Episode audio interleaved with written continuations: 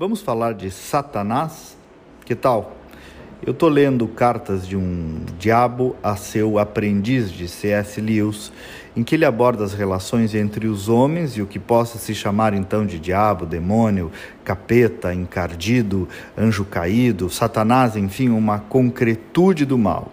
E já na largada, o Lewis fala de dois erros igualmente graves que os seres humanos podem cair em relação a esse tema. O primeiro, diz ele, é não acreditar na existência dos demônios. O outro é acreditar e sentir até um interesse excessivo e doentio por eles. O Satanás, diz o escritor, fica igualmente satisfeito com os dois erros.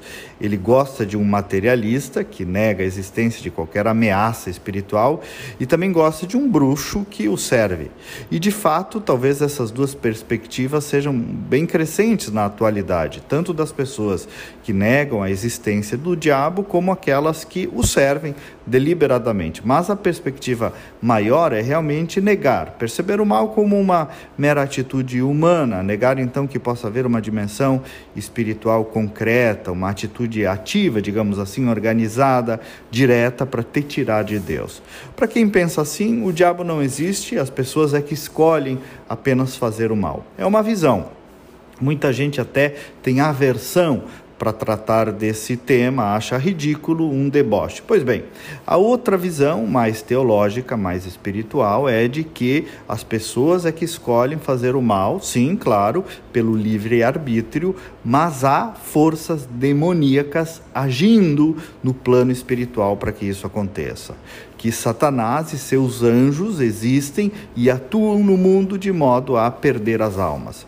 As teologias religiosas mais tradicionais, especialmente a cristã, tratam muito desse tema sem meias palavras. O próprio Papa Francisco fala numa luta contra o espírito do mal e fala em ter uma vigilância. Inclusive recomenda para isso o remédio: oração, oração, oração, uma atitude orante.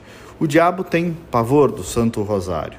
Muitos teólogos explicam que somos tentados em ações diretas do mal em nossas vidas e somos provados em circunstâncias do mundo que nos fazem provar a temência a Deus. Por que, que eu trago isso hoje aqui? Porque justamente o nosso quadro se chama Outro Olhar e essa é uma reflexão repleta de medos e preconceitos. Acredite você ou não, mas talvez valha apenas refletir sobre essas batalhas espirituais e que se materializam concretamente no nosso cotidiano. E, como disse o Papa Francisco, quem sabe ao menos ficar vigilante. Até amanhã e vamos com fé.